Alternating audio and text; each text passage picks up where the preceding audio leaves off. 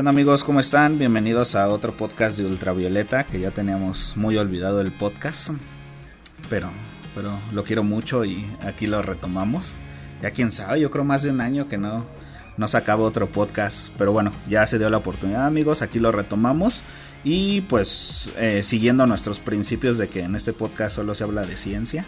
Ahora vamos a enfocar la ciencia, pero hacia algo que considero que es muy importante, que estos últimos dos años se perdió mucho. Eh, por temas, pues, saben, de pandemia, de que no podíamos salir, el home office, ya nadie sale, o sea, nos volvimos flojos y le estamos empaquetando más a la comida, entonces, pues creo que es un tema eh, que me gustaría tratar mucho y para eso aquí tengo a, pues, un experto en la materia, ¿no? Yo les podría hablar de eso, pero ¿qué les digo? Yo estoy gordo, este, no podría, sería muy poco ético en mi parte. Así que tengo aquí a mi amigo David. ¿Qué onda David? ¿Cómo estás? Muy bien Pepe, ¿tú qué tal? Ya un año sin sacar episodio. Un año sin ¿qué besarnos. Se, ¿Qué se siente volver?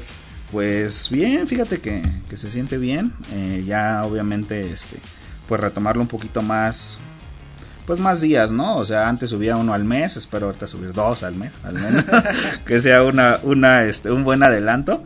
Pero este, pero creo que vamos a empezar fuertes con este tema okay. que he titulado Ciencia del Deporte. Ciencia del deporte. Este, la ciencia del deporte, ¿por qué? Porque yo considero dentro de mi vida que he practicado deporte, no al grado profesional, pero sí eh, me ha gustado el deporte, que pues sí tiene que tener ciencia, ¿no? O sea, para mí la ciencia es seguir una serie de pasos que se pueda demostrar y que se pueda eh, ¿cómo se dice? Cuando pasa en otro. Replicar. Que se pueda replicar, ¿no? Sí, sí, en sí. otra persona. Para mí eso ya es una ciencia. Entonces, este, pues primero explícanos, David, si nos vas a empezar a hablar de este tema del deporte y todo, pues quién eres, ¿no? O sea, igual y te encontré aquí en la calle y, y ya, ah, no, sí, pásale, güey, explícanos antes el deporte. Pero no, tú explícanos, David, quién eres, a qué te dedicas, qué onda con esto, o sea, con tu vida y el deporte principalmente. Claro, pues mira, tú ya dijiste mi nombre, me llamo David, para los que no me conocen. En internet, ahora sí que en cualquier red social me pueden encontrar como el profesor de voleibol. Uh -huh. Y yo creo que ya mi nombre de redes sociales ya te dice qué hago, ¿no? O a qué me dedico. Claro, claro. Si yo veo tu red, pues ya. Sí, sí, ya con eso. Con el nombre ya sabes a qué soy, ¿no? Dos por uno. Entonces, eh, pues soy eso, ¿no? Un entrenador de voleibol que actualmente me estoy dedicando mucho a, a tratar de más problemas técnicos de vivir sí. en una colonia popular. Me estoy dedicando a tratar de enseñar voleibol a través de las redes sociales. Eh, obviamente lo ideal y lo correcto sería que su, sus entrenadores uh -huh. eh, les enseñaran. Pero creo que hay cosas que a veces no se enseñan. No sé si es un problema de falta de interés o a veces los propios entrenadores no detectan esas deficiencias que podrían tener sus jugadores. Y siempre es bueno, ¿no? Acercarse a otra persona, a otro punto de vista, a otra opinión. Y trato de, de ayudar, ¿no? Desde esa parte. Eh, a veces escuchar, a veces hay eh, jugadores, jugadoras que tienen miedo y no se atreven a decirlo. Y no saben a quién recurrir. Pero, por ejemplo, miedo en qué sentido? Normalmente cuando son nuevos, en un deporte, en un equipo, Ajá. por ejemplo, pues llegan con, con un equipo tal vez ya formado, ¿no? De un año de experiencia. Entonces, a pesar de que este chico o chica nuevo puede tener las capacidades y la habilidad, no va a tener la misma confianza que tienen el resto de sus compañeros, ¿no? Entonces, claro, sí, de hecho, ahorita viene a mi memoria alguna vez que yo empecé a practicar voleibol y de hecho fue como para acompañar a, a este a unas primas creo que querían ir y me dijeron así como vamos que no sé qué ah, pues yo jamás había tenido un contacto con el voleibol no lo veía y pues se me hacía entretenido. Entonces sí llegué a ya un equipo como dices bien formado o a lo mejor no un equipo pero ya cómo le diría una comunidad o sí, sí, sí. o sea ciertas personas que estaban entrenando ya de años y pues sí llegas como el nuevo no y aparte sabiendo nada de voleibol entonces sí, como que es ese miedo, ¿no? De si pregunto, pues se van a burlar de claro. mí o con quién me acerco, ¿no? No sé ni quién es mi entrenador. Y, y, es que el deporte no nada más es ir y hacer ejercicio o ir a hacer actividad. O sea, ahorita tú estás hablando perfectamente de tu caso en particular, pero también es un tema social, uh -huh. ¿no? También es un tema de salud. También es un tema que puede abarcar desde la psicología hasta la nutrición. Entonces, algunos entrenadores, yo no estoy diciendo que una específicamente, o sea, pero sí lo he visto a través de, de mis años. Y también de experiencias de otras personas, de que a veces eh, pues flaquean en alguna área y está bien porque siempre estamos en una constante formación, pero no es suficiente a veces y ahí hay jugadores que lo pueden detectar, ¿no? Y que a veces se desmotivan, a veces ya no quieren seguir participando, eh, tienen dudas y les da miedo exponerlas por, por, miedo de, oye, estás entrenando con nosotros constantemente y como que no sabes esto, ¿no? Entonces incluso viene también un tema de, de educación, que es algo que también me, me, gusta bastante y en lo que también me estoy formando. Entonces hay mucho por donde atacar y trato de alguna forma de en un minuto, dos minutos, que es lo que dura el TikTok, Ajá. de poder hacerle pasar un mejor rato a este chico o chica y que al mismo tiempo aprenda un poquito. Ok, entonces por lo que entiendo eh, y lo por lo que dice tu cuenta, pues eres profesor de voleibol. Te, te, estás dedicando actualmente o alguna parte de tu tiempo a crear contenido para compartirlo y dar ciertos consejos, ¿no? Y también ciertos temas de interés, al menos en voleibol. Sí, claro. Ahora, ¿cómo tú llegas a, no sé, o sea, bueno, no a jugar voleibol porque sería irnos muy atrás, pero ¿cómo es que tú llegas a interesarte por ser profesor de voleibol? Ok. Híjole. Porque, bueno, por ejemplo, a mí me gusta el voleibol, pero yo jamás pensaría en ser profesor, ¿no? O sea, uno porque no tengo consigo las habilidades para poder enseñar algo que me cuesta todavía. Pero pues yo, o sea, yo he visto muchos amigos, compañeros, conocidos que son muy buenos en voleibol, pero jamás pensarían en ser un maestro, ¿no? Claro. Entonces, ¿qué, cómo, ¿cómo te nace esa idea? La verdad fue por azares del destino. O sea, nunca me lo había planteado tampoco. Sí sentía cierto gusto por ayudarle a los jugadores nuevos que se integraban al equipo creo que en algún momento también te tocó esa parte, ¿no? Claro. Un pequeño consejo, oye, muévete para acá, oye, te funcionaría mejor si lo haces así. Entonces, pero ahí me di cuenta de que a mí me gustaba, de que sentía un interés para que mejorara este jugador. Conforme pasa el tiempo me doy cuenta de que en realidad el voleibol yo lo veo como si fuera una como si fuera la vida a escala. Es decir, si tú le ayudas a tu compañero, al que tienes al lado, pues ambos van a mejorar. Si mejora ese compañero, Ajá. el equipo mejora y todos ganamos. Entonces sería una cuestión de sinergia. Y por azares del destino, eh, ya llevaba un rato auxiliando a mi entrenador. Eh, pues otro amigo me, me, da la oportunidad ¿no? de trabajar en, en, un colegio mientras me sigo formando en varios cursos como entrenador. Y pasas de un curso a otro y después estás con los cursos de la federación hay otras vías, ¿no? Ser maestro de educación física. Bueno, pero entonces hasta ese momento empiezas a tener cursos, ya una preparación como tal. Sí, sí, Antes eran puros consejos o de lo que tú habías claro, vivido claro. como experiencia. Ahí era como jugador todavía. Ajá, pero por ejemplo, o sea, el hecho de que tú quisieras ayudar a un jugador nuevo, que tuvieras que estuviera fallando, podría mejorar, simplemente era con tus conocimientos como jugador. Empíricos, sí. Tú no tenías sí, sí. ni idea de cómo entrenar, o sea, digo, porque debe de, de llevar un proceso, ah, ¿no? Claro, claro. Cuando, cuando yo era jugador, al final eran como replicar lo que me habían dicho a mí, mis uh -huh. entrenadores. Claro, o sea, tú nada más agarrabas ese consejo del entrenador y lo aplicabas en otro jugador. Exactamente. Que veías que sí te había funcionado. Sí, ¿no? sí, claro. Y después, eh, en ese proceso entre se seguir siendo jugador y ya empezar a ser entrenador, pues te das cuenta de si te gusta o no. ¿no? Porque Ajá. no es una actividad en la que sea muy remunerada, realmente. A menos que llegues a un alto, alto nivel o te vayas al extranjero. Y por remunerada quieres decir que no está bien pagada. ¿no? Nah, como, ni, como muy pocas profesiones en, en México, ¿no? Entonces, este pasa el tiempo y me doy cuenta de que de verdad es algo que me gusta, de que a, además considero que lo hago muy bien. Claro. Y que, y que es algo en lo que disfruto pasar el tiempo. Y es como que esa satisfacción personal, ¿no? Que ya ni siquiera te la paga el dinero. Simplemente ver el proceso de un jugador o de un estudiante incluso. Cómo va progresando, cómo llega de ceros. Y cómo lo que le estás enseñando se está materializando en acciones en una cancha. La verdad es que cualquier entrenador que de verdad sienta pasión le va a llenar. Entonces ahí fue cuando me di cuenta de que sí me gustaba y es donde te gana ese interés por seguirte formando.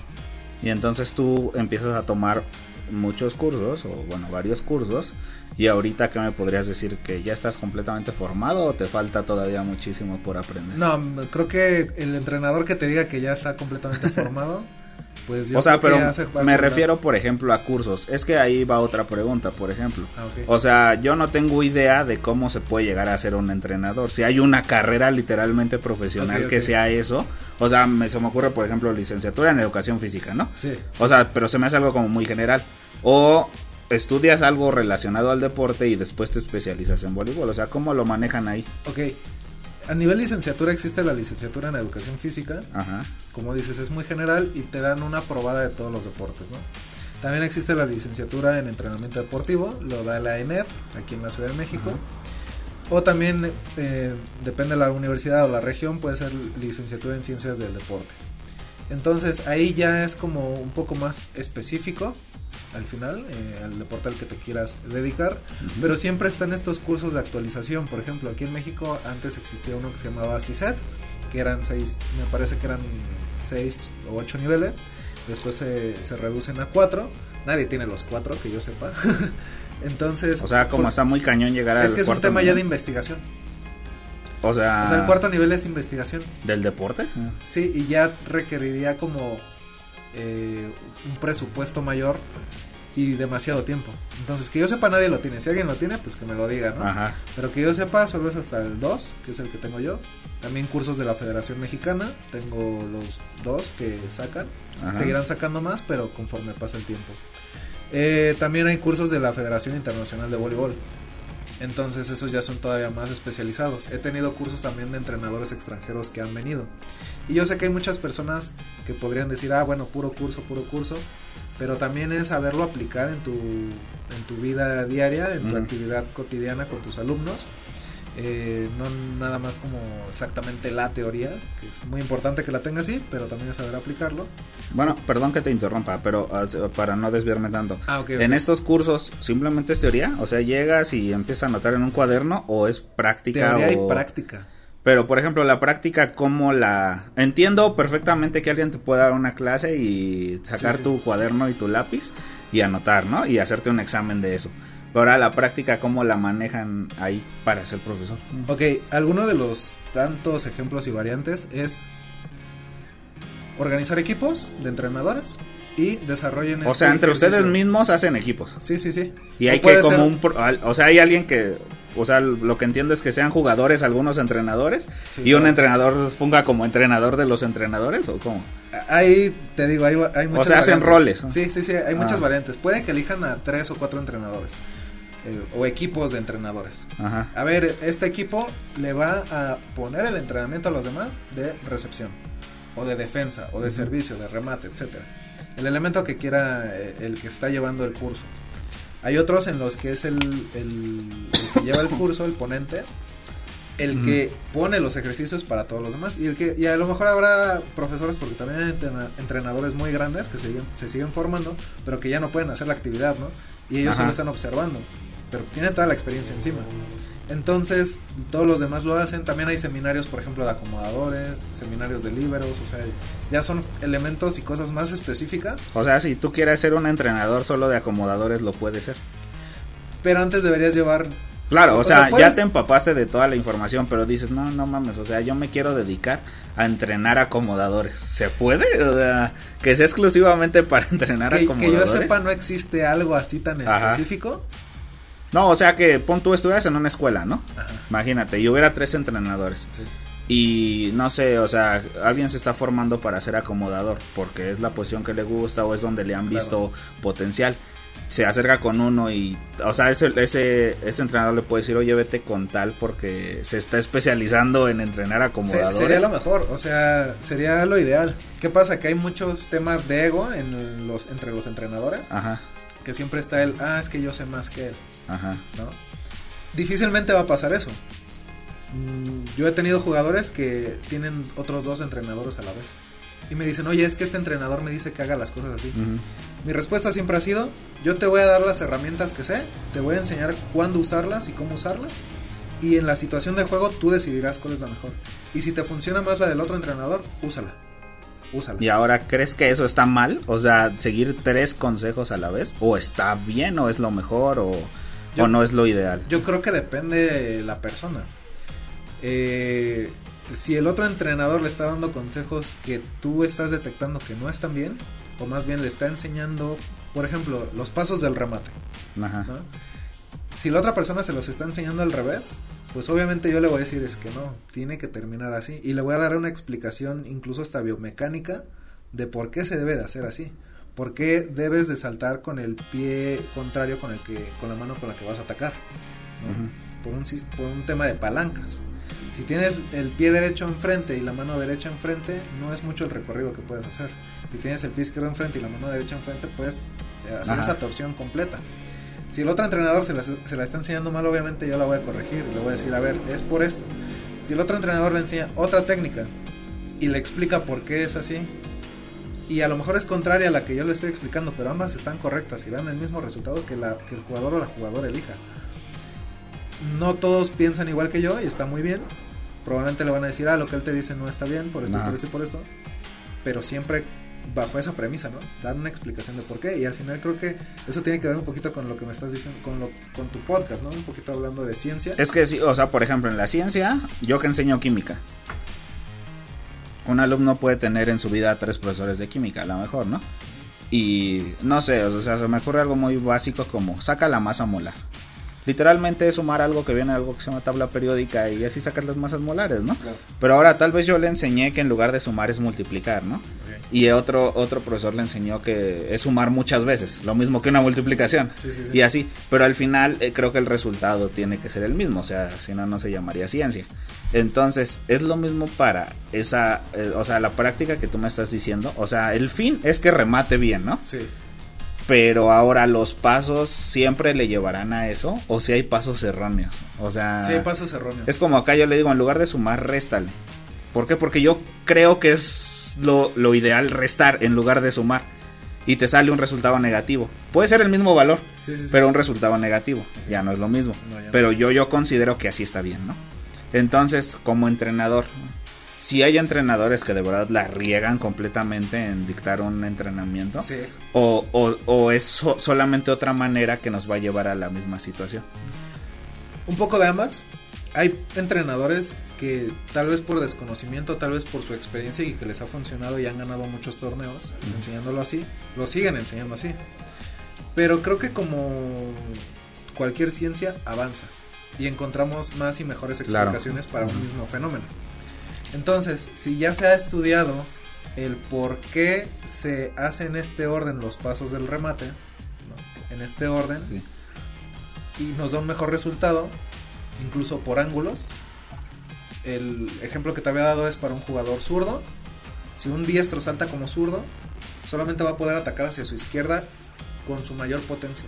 Ajá. Probablemente lo pueda hacer a la derecha, pero va a ser mucho más suave. Entonces tú buscas la mayor eficiencia del jugador en los ejercicios y en los entrenamientos. Entonces, si hay una técnica incorrecta, obviamente puedes saltar super mal, pegarle super mal y que el balón caiga. Ajá. Pero tú estás buscando la mayor eficiencia.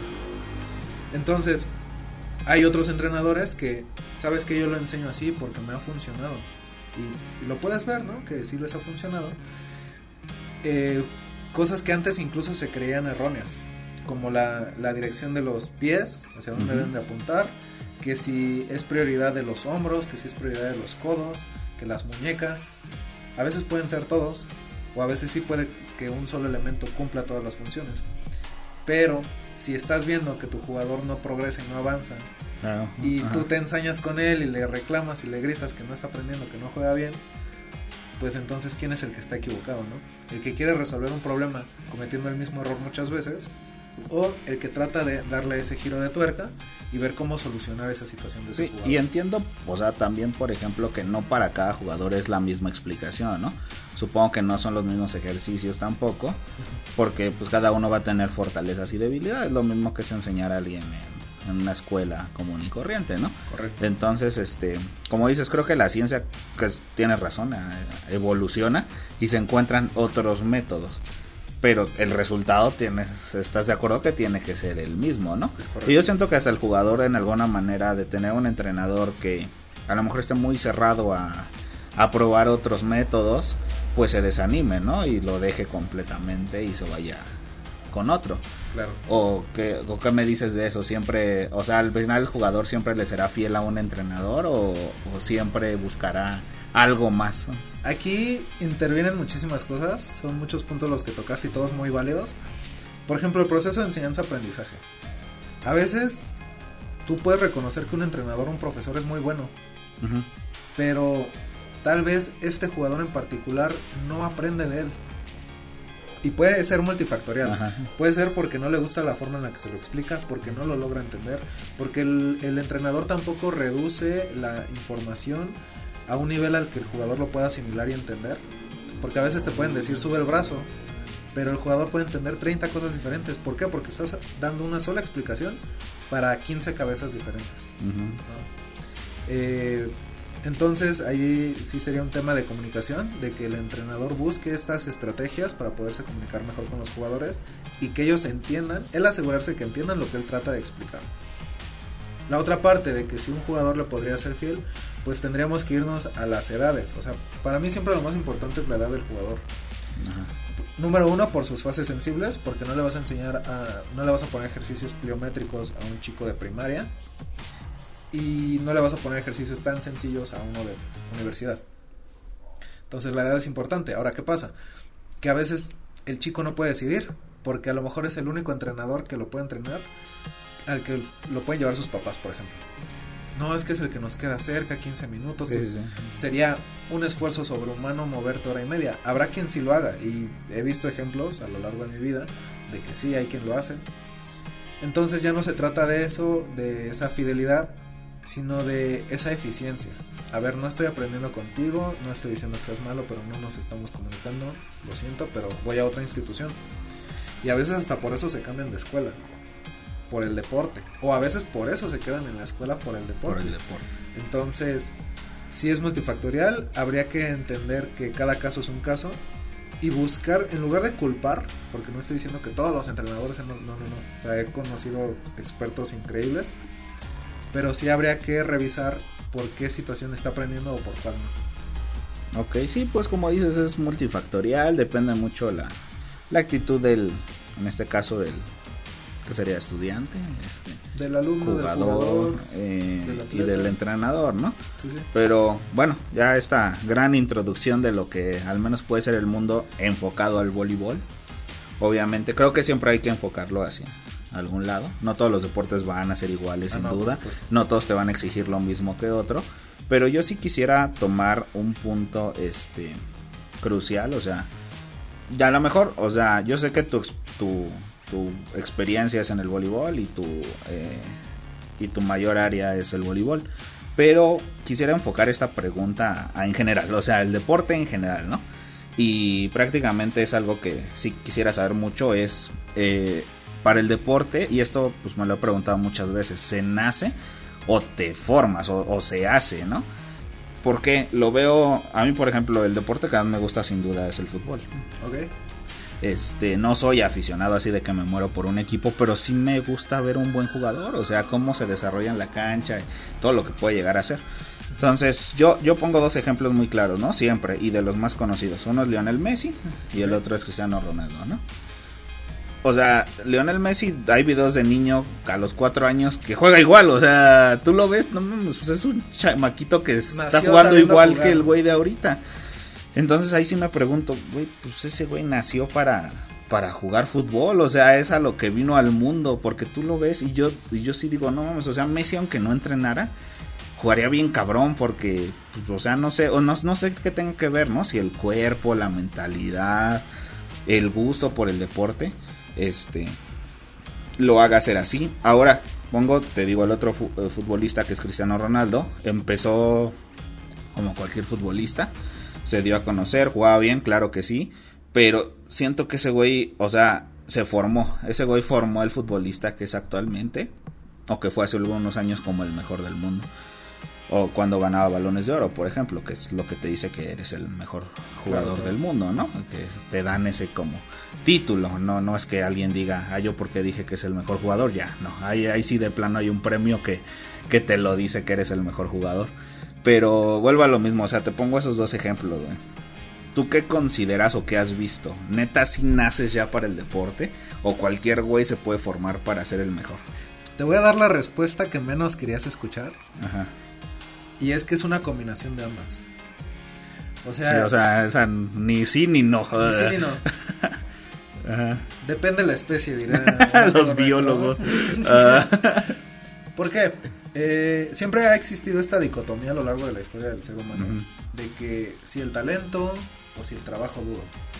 A veces creo que romantizamos demasiado esa idea y hay que aceptar que es una combinación de ambas. Claro. ¿Por qué? Yo hice justo una pregunta sabiendo que iba a participar en tu podcast eh, con mis seguidores de Instagram. Les hice unas cuantas preguntas muy sencillas, tal vez a priori parecía que no tenían relación entre sí. Pero les pregunté justo eso, ¿para el deporte se nace o se hace? Y te puedo decir que el 90% dijo se hace. Se hace. Es entrenar. De formas, ajá. Y el otro 10% que se nace. Entiendo por qué, ¿no? Entiendo por qué ese porcentaje. Y después pregunté, ok, personalmente tú, ¿qué obstáculos has tenido en el deporte?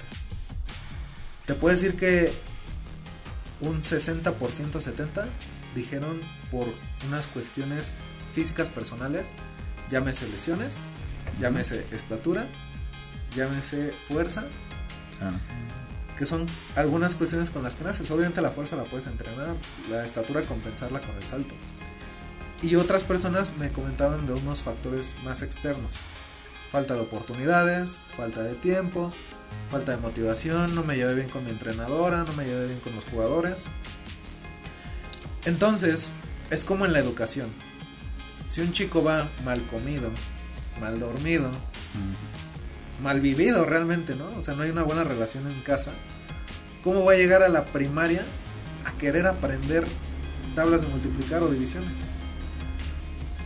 Ahora, eso lo trasladamos al deporte si un chico tiene las condiciones físicas, no sé, sabemos que va a medir bastante por genética, ¿no? Porque vemos a los papás. No estamos diciendo que sí o sí va, a ser alta, pero la posibilidad es muy alta. Mucha. Y hay estudios, ¿no? Que te, que te puede decir un médico del deporte más o menos cuánto puedes llegar a medir.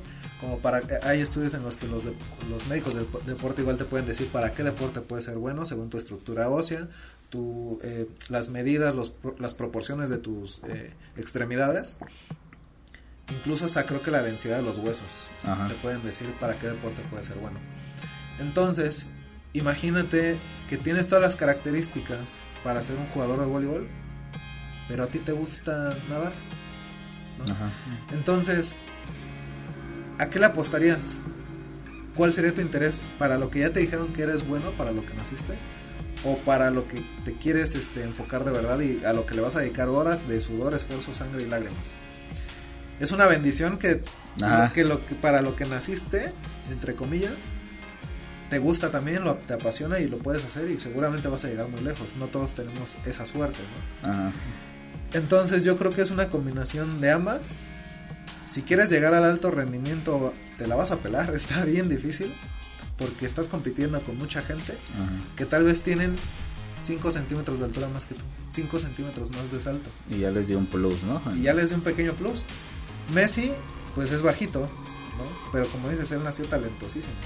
No, o sea, es que, güey, o sea, tú ves a Messi y ese güey nació para el fútbol. Pero ahora, si yo voy por el mundo diciéndole a todos, tienes que nacer para el deporte, si no, no lo hagas, pues ¿quién lo va a hacer? ¿no? Y vamos al otro ejemplo si fuera real 100% así para todos los casos, pues a lo mejor no hubiera existido un Michael Jordan, un Kobe Bryant, que a pesar de que sí tienen mucho talento y en su época lo tuvieron, digo, porque uno ya se nos adelantó, pero fue mucho su esfuerzo, mucho su mentalidad.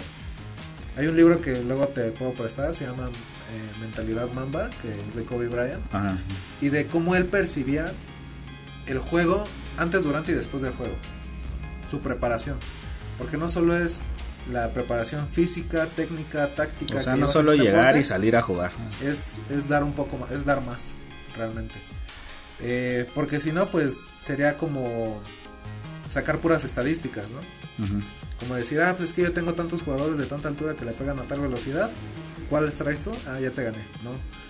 O sea, el, un equipo que es un poco peor que el otro. En un buen día le puede ganar perfecto al mejor equipo del mundo en un muy mal día de ellos. Entonces eso es lo bueno del deporte, que no es que equipo se preparó más, a, veces puede ser injusto en ese sentido y lo entiendo. bueno, perdón, un, un paréntesis. ¿Y crees que la suerte implique también? O sea, ¿importa mucho la suerte? No, no estoy diciendo que sea determinante, pero importa. Como creo, o sea, desde mi opinión, que en casi todos los aspectos de la vida. Porque te la puedes pelar entrenando, esforzándote, sacrificándote. Y por azares del destino el árbitro no vio bien y marcó una bola mal. Ajá. O sea, ni siquiera con saña ni con... Claro, o sea, no la vio. No la vio bien. Desde su percepción. Entonces tu entrenamiento de un año cayó ahí. Sí. Imagínate cuántos, cuántos jugadores se lesionan.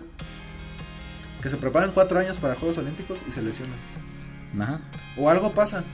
Imagínate, tú te mentalizas para esos cuatro años, entrenas, etcétera, y un día antes de tu competencia te dicen que un familiar cercano fallece. ¿Crees que va a participar de la misma forma? Sí, pues tu mente ya va a estar en otro lado. Es correcto, entonces, y es injusto, sí, pero a veces es suerte. A veces por suerte, pues como, como te dije, o sea, fueron las áreas del destino que yo fuera entrenador, o sea, probablemente no estaría aquí platicando contigo y estaría otra persona, ¿no? Claro, ajá. Ahora, ya depende de mí si me acomplejo por eso, si me frustro por eso y dejo de hacer lo que me gusta y lo que creo que es correcto. Entonces, sí, definitivamente creo que sí, Entonces, suerte. Prácticamente en la pregunta que te hice, es una mezcla de ambas cosas. Es una mezcla de muchos factores. Es una mezcla de buenos genes, esfuerzo, constancia, disciplina, suerte, eh, que el equipo, si es un deporte, incluso puede ser un deporte individual, ¿no? El atletismo. Que uno vaya, que uno se haya despertado de mejor humor que el otro. O sea, obviamente la función del entrenamiento es que llegues lo mejor preparado al día de la competencia. Esa es la función del entrenamiento, sí o sí. Eh, pero si no llegas anímicamente bien, si no descansaste bien un día antes, ese rendimiento va a bajar. O a lo mejor podría ser el caso esa adrenalina extra de una situación fuerte te ayude a sacarle esos 2-3 centímetros más. Sí. Puede ser, pero es, es complicado hablar de eso y darte una respuesta. Prácticamente eh, no se podrá contestar como el huevo y la gallina, ¿no? Sino es una serie de muchos factores que implican suerte también. Por supuesto. Entonces, pues bueno, nunca tendremos esa respuesta todavía. todavía estamos, no estamos muy avanzados para contestar eso. Pero bueno, creo que nos dimos una idea bastante bien de cómo se puede llegar a ser al menos de los mejores, ¿no? Ahora, a lo mejor otra pregunta que ya este ya a lo mejor contestamos entre toda la plática que ya pasó es que el deporte tiene ciencia o cualquiera lo puede hacer. ¿A qué me refiero? Imagínate dos, eh, dos de atletismo, ¿no? Van a correr, no sé, o sea, un maratón a lo mejor, ¿no? Que son cuántos? 42 kilómetros. ¿o? Entonces, o sea, imagínate, está acá el lado del el que lleva corriendo toda su vida. bueno, el más con el atletismo, ¿no? Tiene entrenadores, eh, tiene eh, personas que se dedican a darles masajes, a ver que no se haya fracturado, o sea, sabes bastante, ¿eh? sabes bastante. Tiene, tiene todo este la ayuda posible. Claro. Mide sus tiempos, este le mete al gimnasio, su proteína, o sea, todo, tiene todo. Y por el otro lado está el que vive en un pueblito, nació con dotes de correr, tiene el cuerpo de un, de un atleta, tiene la condición de un atleta no entrena pero le gusta salir a correr simplemente y alguien lo anima a ir a concursar al mismo concurso que o al mismo maratón que la otra persona, ¿no? Y gana el, el, el güey que, que, vivía en un pueblito, ¿no? A lo mejor por mínima diferencia. Pero a lo que voy es que el otro güey no entrenó nada. O sea, no siguió un régimen como el que sí. Y aún así ganó. Entonces, mi, o sea, la pregunta que me hago aquí es, ¿neta si necesitas de un método para hacer un deporte? ¿O cualquiera puede llegar a hacerlo? La pregunta es muy buena porque, digo, hay evidencia de, de lo que estás diciendo. Sí, no me lo inventé porque hay muchos güeyes africanos que ganan maratones, güey. Ok, ahora, se trata de estímulos. O sea, tu cuerpo no entiende de, ah, hice tantas repeticiones y cargué peso, tu cuerpo no lo entiende. lo, sabes tú porque llevas un registro, ¿no? No sabe de calorías tampoco. O sea, al final es un balance energético que se hace, y pero no lo sabe. Tu cuerpo no, no entiende ese, ese tipo de cosas. Entiende de estímulos. Me siento estresado, estoy estresado, ¿no? estoy adaptado. Ajá. Precisamente es un tema de adaptación. Eh, qué bueno que me pusiste el ejemplo de una persona de la sierra que probablemente tuvo que caminar esa distancia todos los días de ida y vuelta para ir a la escuela. Cuando la otra persona, el deportista, va en su coche, Y llega a Y un, llega a entrenar. a un campo a entrenar, ¿no? ¿sí? Entonces, obviamente, ahí te diría quién está más tiempo entrenando. Realmente. O sea, porque lo, o sea, por ejemplo, esta persona, ¿no? Que ponemos de ejemplo que vive en una sierra. Él no lo ve como entrenamiento. O sea, su cerebro no está mentalizado en, güey, estoy entrenando. Es, güey, tengo que llegar a la escuela en menos de tres horas, ¿no? Que me queda. Pero, o sea, muchas veces escuché eso, ¿no? De, oye, es, ah, el médico, por ejemplo, manda ejercicio. Y la persona dice, ah, pues es que yo camino una hora diaria, doctor. Y el doctor te contesta, siempre va a hacer esto. Dices que no, eso no es ejercicio porque no estás mentalizando que estás haciendo ejercicio. Tu ejercicio es irte a trotar porque tu cerebro sabe que estás trotando. Y lo he escuchado muchísimas veces, al menos en el campo de salud. Ahora, esta persona no está mentalizada en que está entrenando, güey. ¿Cómo el cuerpo puede hacer eso? no, no se trata de que estás entrenando, ¿no? Se trata de un estímulo. O sea, Si bueno, todos- a lo que voy, sí, perdón, es el, el cuerpo no, así tú te mentalices que está entrenando no, el cuerpo va a reaccionar a los estímulos Es correcto, que tenga. es Ah, correcto. ok. Si, por ejemplo, esta persona dice es que yo camino todos los días una hora, no está haciendo un cambio en su vida. Si el médico le está diciendo es que necesitas hacer ejercicio, es porque necesita hacer algo extra de lo que ya hace. Ajá. Probablemente caminar otra hora, Ajá. ¿no? Ya estaría duplicando y sería demasiado, ¿no? Tal vez, como dice, trotando. Ajá. También habría que ver por qué le está mandando ese ejercicio. ¿no? Claro. Si es un tema de bajar de peso, si es un tema articular, ¿no? No sabemos por qué se lo está mandando. Probablemente ni él sepa. Claro, pero, Pero- por ejemplo, este ejemplo que te doy no es, o sea, Sí. precisamente hablar de salud, sino quería tocar el tema de, güey, o sea, neta, el cerebro se tiene que mentalizar para hacer ejercicio, o si yo me mato, este, caminando dos horas, aún así voy a tener los mismos resultados que si no me hubiera mentalizado. Sí existe cierta fatiga en el sistema nervioso central cuando haces ejercicio, porque Ajá. te estás exigiendo algo.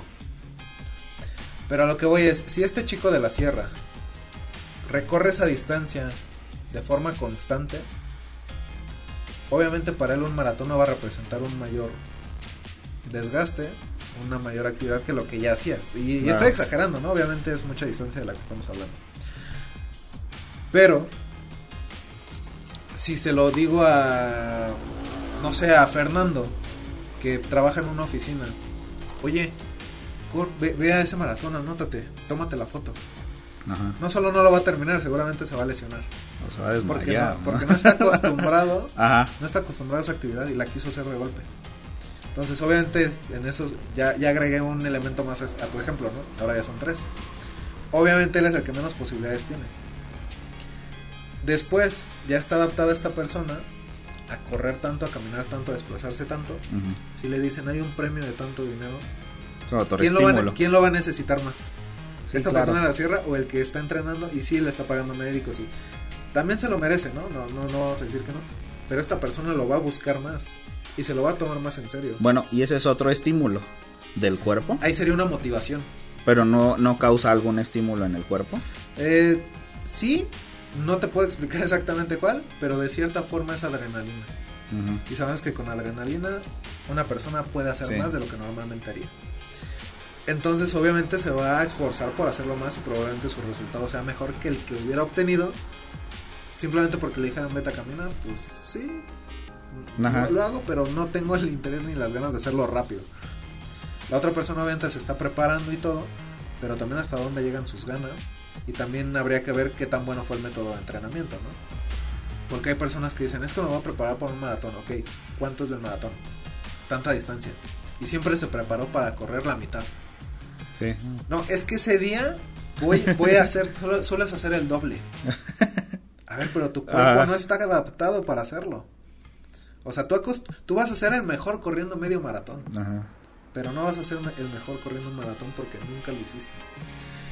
Hay, una, hay algo que nos dijo un entrenador español, eh, César Hernández.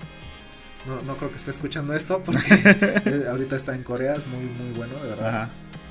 Pero Nos que dijo, entrena. eh, voleibol. Ajá. Él es preparador físico. Y él tenía que llevar el tema incluso hasta de lesiones. Ajá. Es muy bueno. El punto es que él decía, entrenen como van a jugar. Suena muy obvio, suena hasta tonto, pero muchos entrenadores, incluyo yo también lo hice, esos ejercicios contra la pared, ¿no? De control de golpe bajo, control de voleo. pueden aplicarlo también en su deporte. ¿Cuándo vas a hacer eso en un partido? Y si el 90 o el 80% del tiempo lo estás dedicando a hacer eso, ¿cuándo vas a sentir y, vivir esa experiencia de un balón hacia ti enviado por otra persona con diferentes fuerzas, trayectorias, un güey que ya te esté rematando, no tengas bloqueo y te quedes tú solito. Es como, a ver, pues si nunca, si nunca me pusiste a hacer eso, ¿cómo quieres que en este partido específico lo haga? Y ese es uno de los grandes errores que he tratado de evitar desde, desde que me estoy formando y desde que me di cuenta que es un error habitual. Que no entrenamos como vamos a jugar. O exigirle a un jugador que haga algo que no se entrenó. Sería tonto, pero se hace. No sé si a ti en algún momento te pasó. Sí, claro, o sea, simplemente antes de un partido, ahorita me viene a la mente igual de voleibol este, estábamos haciendo lo que tú, dándole golpes bajos a, la pared, ¿no?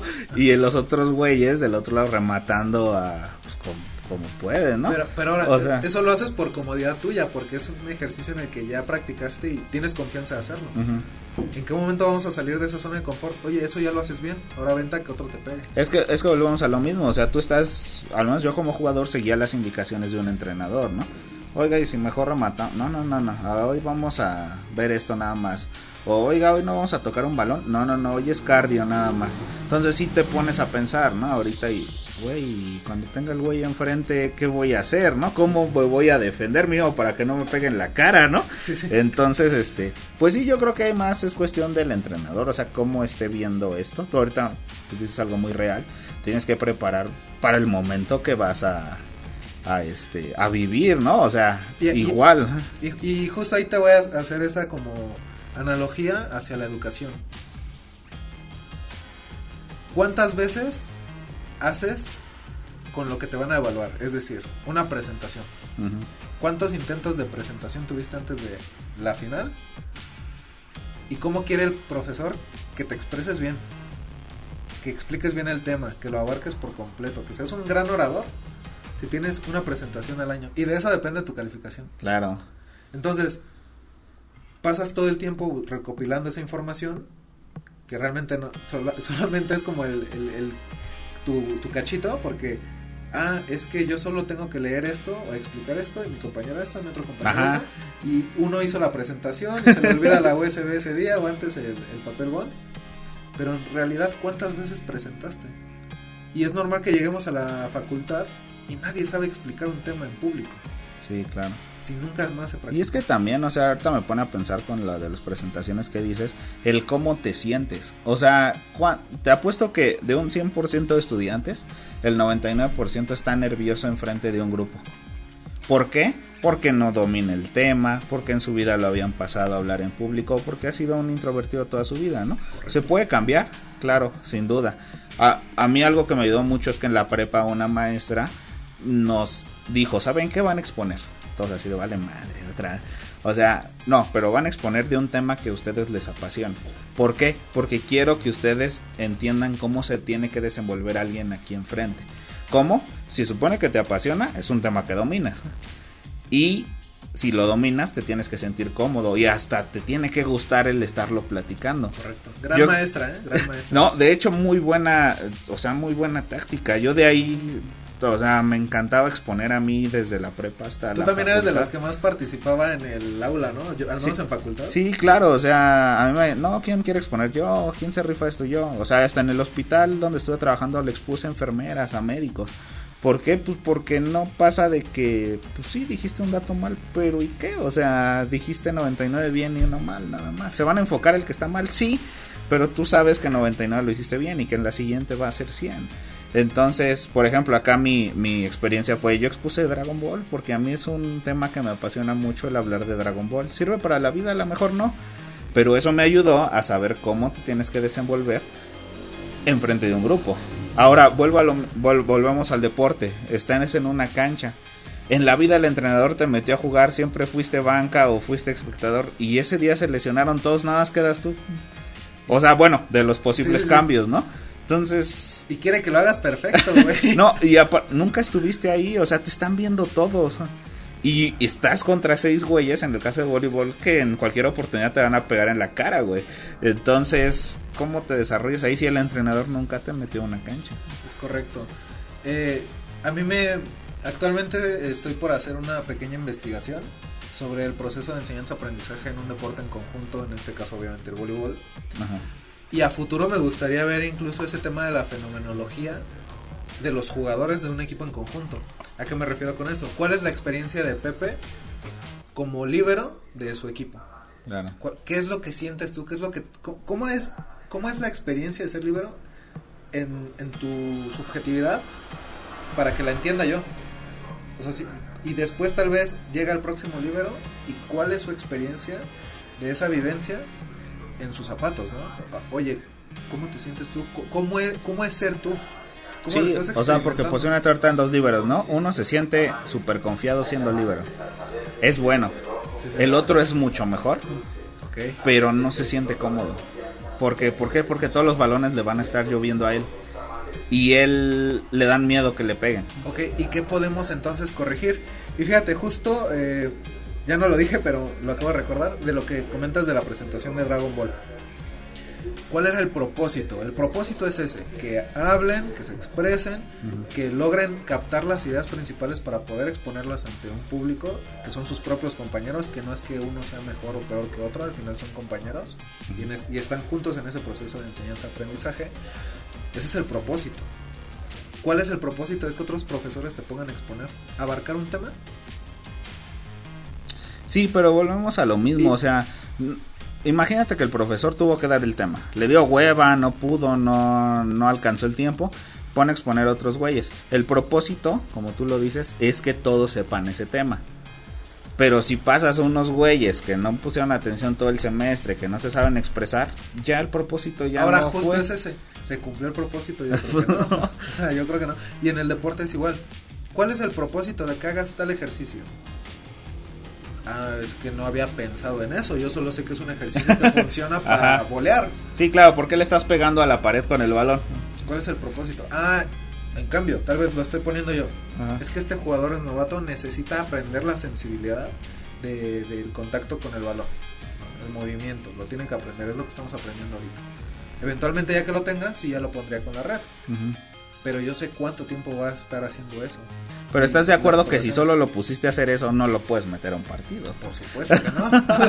por supuesto que no. Pero entonces ahí es donde entra tal vez esta parte que la gente no ve de las planeaciones. Yo tengo que hacer una planeación del entrenamiento, ya sea. Hay algo que se llama macro, ¿no? Que es, por ejemplo, calendarizar mis entrenamientos a través del tiempo. Es decir, tengo una competencia para enero del 2023 tengo tantos meses, esta es la distribución que voy a hacer de las cargas físicas.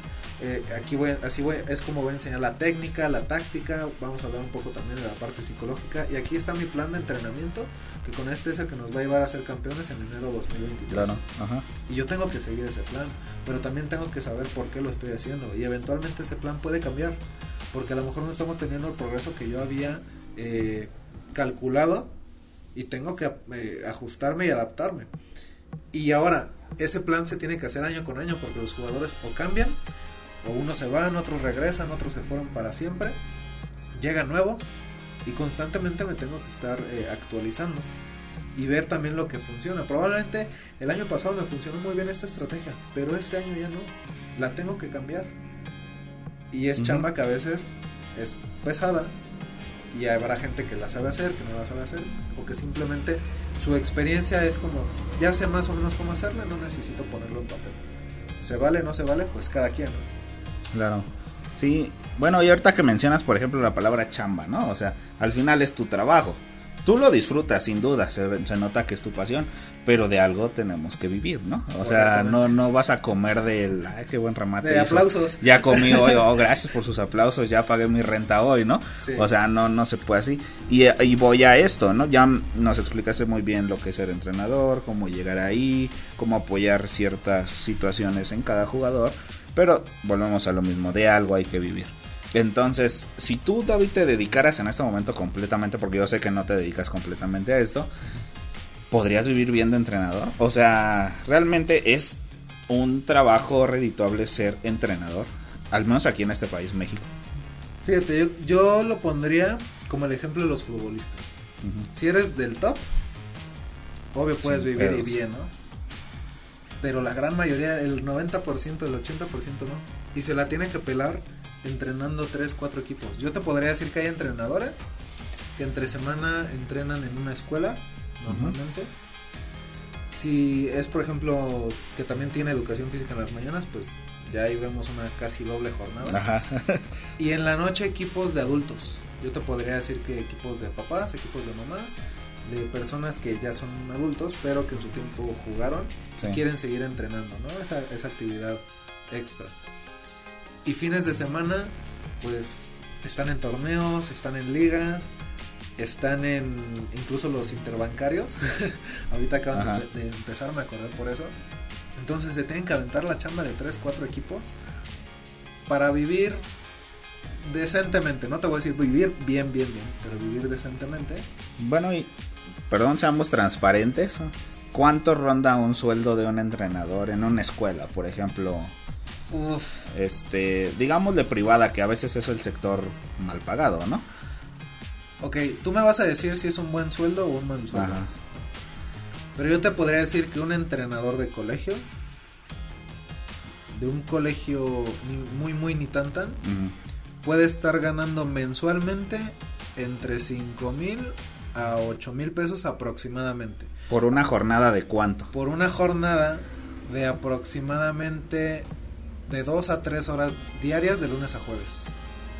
Es buen sueldo. Es buen sueldo. Por el horario es buen por, el sueldo. por, por las horas que Ujú. así. Ahora, todos los que están en esas condiciones lo hacen bien.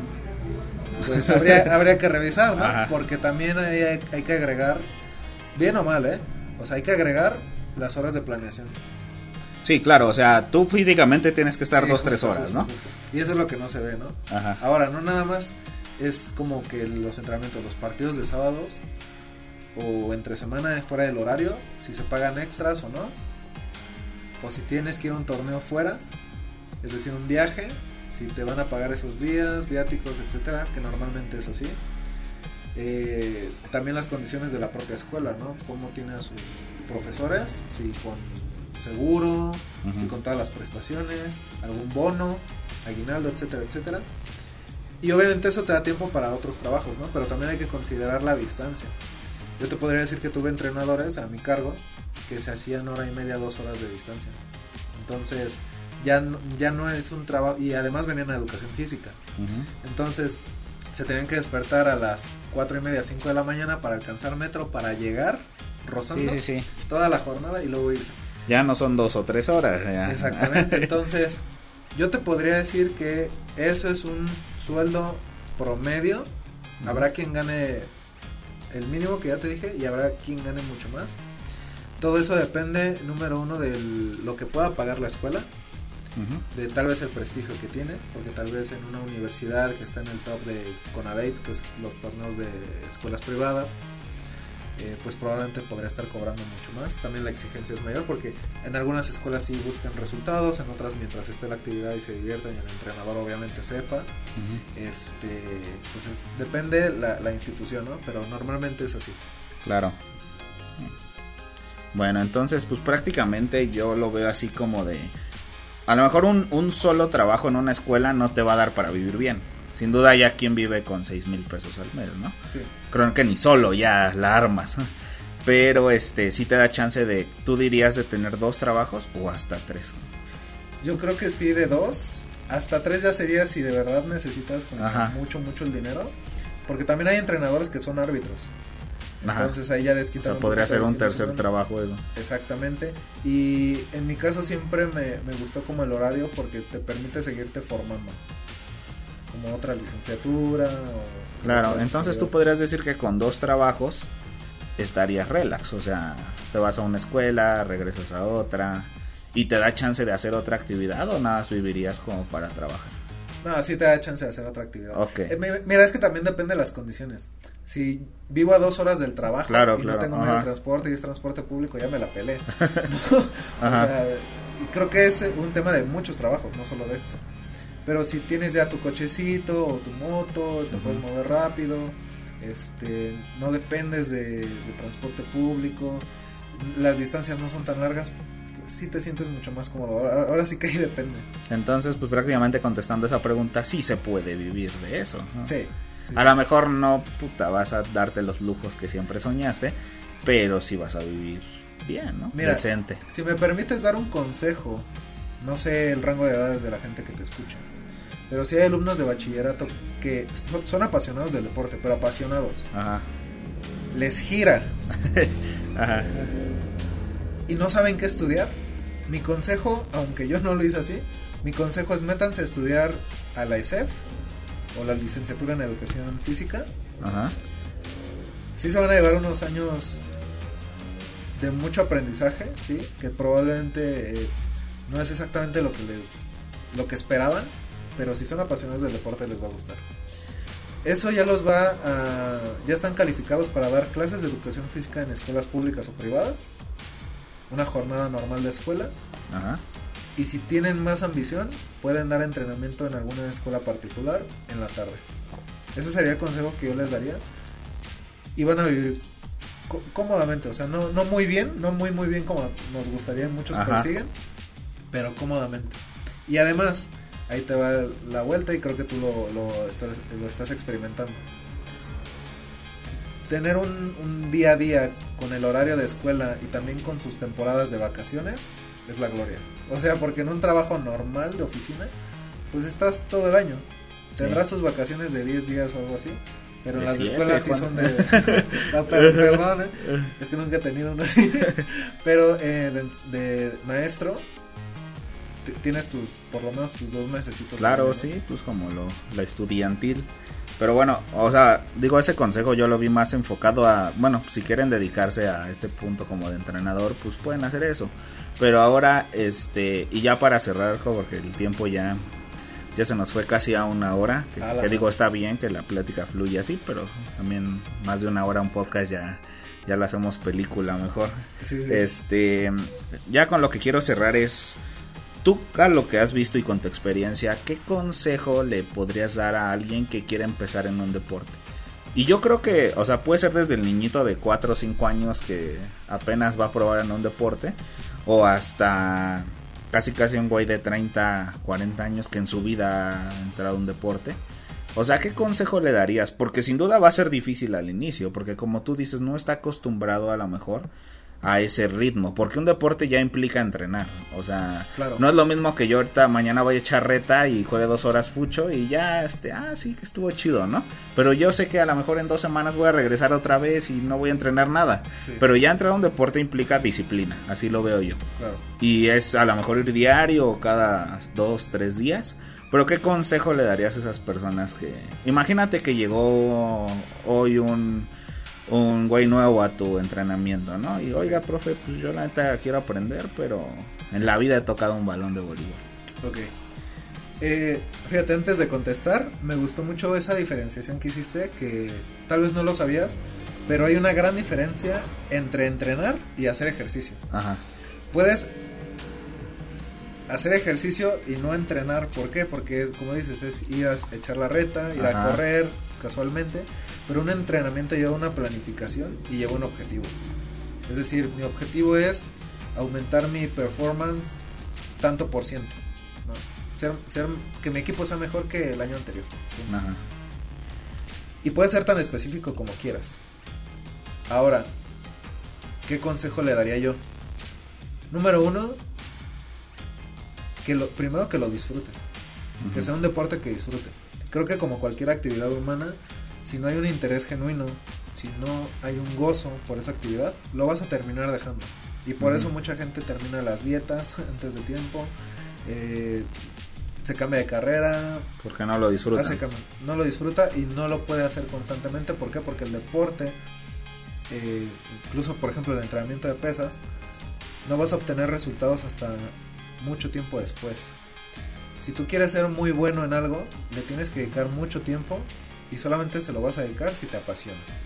La otra es que siempre tenga esa curiosidad de aprender más. Aunque ya crea que ha aprendido algo, no ha aprendido nada. Necesita entrenar, entrenar, entrenar. La otra es que también sepa descansar. Una persona que entrena todos los días y no tiene esos periodos de recuperación no va a progresar. Y si no progresa, obviamente se desmotiva.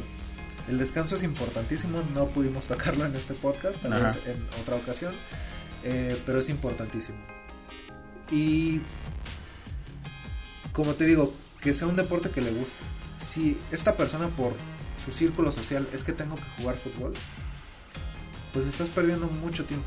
Y el tiempo es lo más valioso. Busca otro deporte. Prueba hasta el que menos crees que te gustaría. Uno de los mejores jugadores con los que me ha tocado compartir cancha, él estaba aferrado a jugar fútbol. Por azares del destino llega al voleibol. Le dijeron casi casi aquí están las chavas más guapas, vente a probar. Y ha llegado a muy buenos niveles. Entonces, probablemente mucho más lejos de lo que hubiera llegado con el fútbol. Entonces tú no sabes si naciste para algo y eventualmente te va a gustar. Entonces, prueba y como te digo, esa paciencia y esa disciplina es lo único que va a hacer que progrese. Ok, entonces llegaría este chavito y tú le dirías, prueba un rato, disfrútalo, si no lo disfrutas, busca otra cosa. Ahora, ¿cómo nos sentiríamos tanto este chavito como yo de vernos las caras como en los salones de clase? Sabiendo que lo que está haciendo no le, no le está gustando. Que lo que a mí me apasiona, a él no le apasiona de la misma forma. No lo vamos a compartir igual. Y entonces nos estaríamos haciendo tontos en una cuestión que sabemos que no. Eso es diferente a que el papá lo motive. Hijo, me gustaría que practiques este deporte seis meses. Para que lo sepas hacer. Para que aprendas experiencias nuevas. También, como te digo, es el propósito de las cosas. Si el propósito es prueba seis meses, lo que aprendas. Pero que digas, ah, yo jugué voleibol. ¿no? Y el próximo mes te cambia otro deporte, básquetbol. Y el próximo mes. En el voleibol me gusta que lleguen ya después de haber practicado varios deportes. Porque llegan con cierto carácter, llegan con ciertas capacidades trabajadas. Sería difícil enseñar en unas edades muy tempranas el voleibol es bastante más complejo en algunos gestos. Y también sería muy fácil que se lesionara, ¿no? Tal vez cachibol. Pero a lo que voy es, a veces nos vamos a ver más beneficiados si este chico practica dos o tres deportes a la vez. Entonces, ahí sería un consejo para los papás. Metan a sus hijos a hacer actividad física. Yo no estoy diciendo que no los metan a piano o a alguna actividad artística, que bueno, ojalá que sí. Pero que prueben varios deportes. De verdad les va a ayudar mucho socialmente y eso le va a ayudar tanto en la escuela como a sus relaciones interpersonales, como al final pues desarrollarse profesionalmente. Entonces, que no vean el deporte como un fin, sino como un mediador para poder hacer mejor sus vidas. Claro, que no sean torpes con la coordinación. Ah, correcto. Porque sí he visto varios que en su vida practicaron un deporte, ¿no? Y la verdad, pues no tienen coordinación para, pues nada, ¿no? O sea, tú los ves se caen con una facilidad, se, tropiezan, les avientas algo, no lo agarran. Y creo que de alguna manera es evitar muchos problemas también. Y creo que te puede ayudar hasta mentalmente. O sea, ¿cómo te sientes después de un día de haber sudado, corrido, entrenado bien? O sea, llegas a tu casa y descansas mejor. Fíjate que sí lo he sentido y sientes una, pues, una satisfacción. Igual no llego muerto así, pero como que es... Esa sensación no te la da otra cosa. El que llegues de un entrenamiento y hasta el cuerpo como que se relaja más. O sea, como bien me lo dijiste hace ratito antes del podcast, que el ejercicio baja el estrés. Por supuesto. O sea, y sí, es cierto, descansas mejor, este, todo, ¿no? O sea, creo que todo funciona mejor en tu vida con, con el deporte. Claro. Y, es que trabaja en sinergia con otros buenos hábitos. O sea, si haces deporte, pues probablemente no no consumas otras sustancias que te puedan hacer Sí, claro, o sea, al final yo también veo el deporte como algo recreacional, ¿no? Para divertirte fuera de la disciplina y de que tienes que estar ahí un rato. Entonces, sí ya no buscas como otros otras actividades recreacionales, ¿no? El meterte cochinas al cuerpo de alguna claro. Descansas más, buscas comer mejor. Creo que también te orilla, ¿no? A comer. O sea, pero simplemente el cuerpo te lo pide ya. Sí, sí, sí. Ahora sí que sí, obviamente sería bueno que fueras como un nutriólogo. O sea, lo, mejor que podrías hacer es tener un psicólogo, un nutriólogo, un entrenador. Muchos expertos. No lo podemos hacer todo realmente. Pero si un hábito te ayuda a que tus otros hábitos también vayan progresando, pues al final lo vas a ver reflejado en tu vida. Entonces, yo no les digo, jueguen voleibol. O sea, yo nunca le he dicho a nadie, oye, oye, quiero convencerte a jugar voleibol. Yo no. Me gustaría convencer a la gente de que haga deporte, el que quiera, el que quiera. Pero al final se va a ver beneficiada esa persona, va a actuar y a vivir un poco mejor y eso va a contribuir a la sociedad. Entonces, algo que puede ser mínimo, algo que digas, ah, pues nada más les estás enseñando a golpear un balón, pues eso es lo que estás viendo tú. El propósito, ah. si yo me lo planteo, es otro. Está bien, pues ya escucharon ese consejo, amigos que nos están escuchando y si no practican ningún deporte, pues nunca es tarde, ¿no? Para, para comenzar a hacer alguna actividad y pues mejorar su vida. Creo que no le veo nada malo al deporte. En absoluto no gasta nada, bueno, entre comillas. Solo gastas calorías. Solo gastas calorías y este y cualquiera lo puede hacer. Además, digo, creo que hay muchos estudios que lo avalan, aumenta tu esperanza de vida. También, o sea, se retrasan enfermedades y te van a dar como hipertensión, diabetes, este, hipercolesterolemia también, por ejemplo, o sea, muchas cuestiones que podemos hablar de salud también aquí. Estaría bueno. Pero, pues bueno, ya escucharon los consejos, amigos, de, de una persona que ya lleva años dedicándose aquí. Y bueno, David, ya nada más para cerrar y si alguien tiene una duda ya más en concreto, ¿dónde te pueden encontrar? Pues mira, me pueden encontrar en Facebook, en Instagram y en TikTok, principalmente ahí, eh, como arroba el profesor de voleibol, así. Y este, y claro, ahora sí que siempre abierto a, ayudar, si les puedo ayudar en algo, ahí estamos. Y si no lo sé, pues también me ayudan a mí para investigar. Y no lo sé, nos lo inventamos. Pero de que tienen una respuesta, tienen una respuesta. Ya saben amigos, si quieren este otra duda, algo que quede más claro, pues ahí contactan a David y él con gusto les, les estará apoyando en sus actividades del, deporte o si tienen dudas de qué deporte empezar o, cómo empezar, ¿no? Desde ahí de, pues yo no conozco ningún gimnasio, ah, pues acérquense a él y yo creo que les pueda las herramientas para que lo empiecen a, a practicar. Y pues bueno, ya este ya estuvimos un ratito aquí, creo que la plática fluyó bastante bien y espero les haya gustado pues un episodio más de este podcast de ciencia ahora dedicado al deporte. Y, este y ya esperen más episodios con un poquito más de recurrencia no les prometo nada pero sí seguiremos subiendo aquí este síganos si no nos escuchan en Spotify dejen un comentario si están en Apple Podcast también me ayuda bastante a pues a mejorar este este tipo de, episodios entonces ya creo que no hay más que decir David muchas gracias nada más agradecerte que estuviste aquí más de una hora no gracias a ti ahora sí que este tipo de invitaciones no me las podía perder. Gran, gran host del, post, del podcast y pues, esperamos estar en una próxima emisión. Bueno, pues nos vemos amigos, que estén bien y hagan deporte.